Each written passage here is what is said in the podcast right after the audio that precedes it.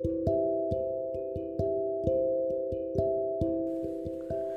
はようございます。お元気でしょうか？今日の聖書の時間となりました。今日の聖書の箇所はローマ人への手紙11章36節。新約聖書ローマ人への手紙11章36節からでございます。お読みいたします。すべてのものが神から発し神によってなり神に至るのです。この神に栄光が常しえにありますように。アーメン。主権は神様の方にあります。